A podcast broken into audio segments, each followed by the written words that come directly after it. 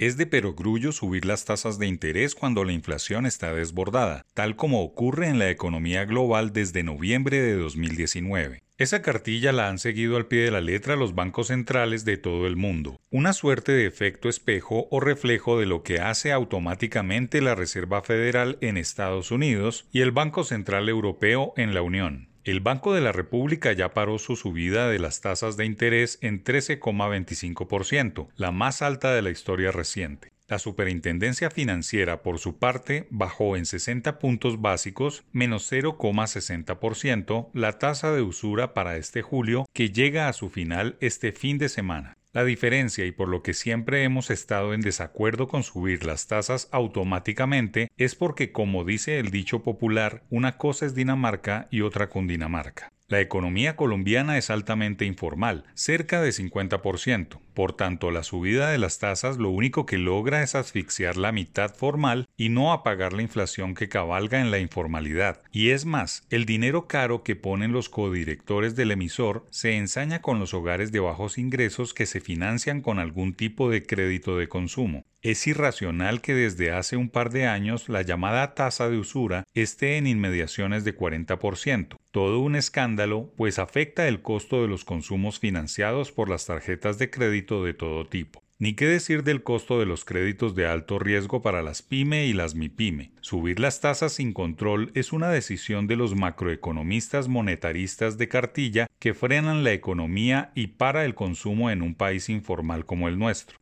y las razones de esa decisión no se critican ni se juzgan por parte de los congresistas de las comisiones económicas, quienes son a la postre los que controlan la gestión del Banco Central a través de los informes al Congreso de los codirectores es un buen momento para revisar las consecuencias de las decisiones recientes de la Junta del Banco de la República. Los dos últimos ministros de Hacienda le han pedido a sus colegas de la Junta, porque la presiden, que paren las subidas, lo mismo que los gremios económicos, pero nada ha pasado. El dato clave que se desprende de la última subida de tasas de las dos bancas centrales más respetadas e influyentes en el mundo occidental, la Fed y la BCE, es que es la última acción al alza y que la inflación ya empieza a bajar en todo el mundo, que ha terminado el tiempo del dinero caro, lo que puede llegar a estabilizar las monedas emergentes que sufrían antes de cada sesión de los bancos centrales, generando volatilidades que beneficiaban a los capitales golondrinas. Lo normal es que con la subida de tasas de la Fed siempre hubiese habido una estampida de dólares en Colombia, lo que encarecía la moneda estadounidense, cosa que ha sucedido desde la llegada llegada de Gustavo Petro al poder.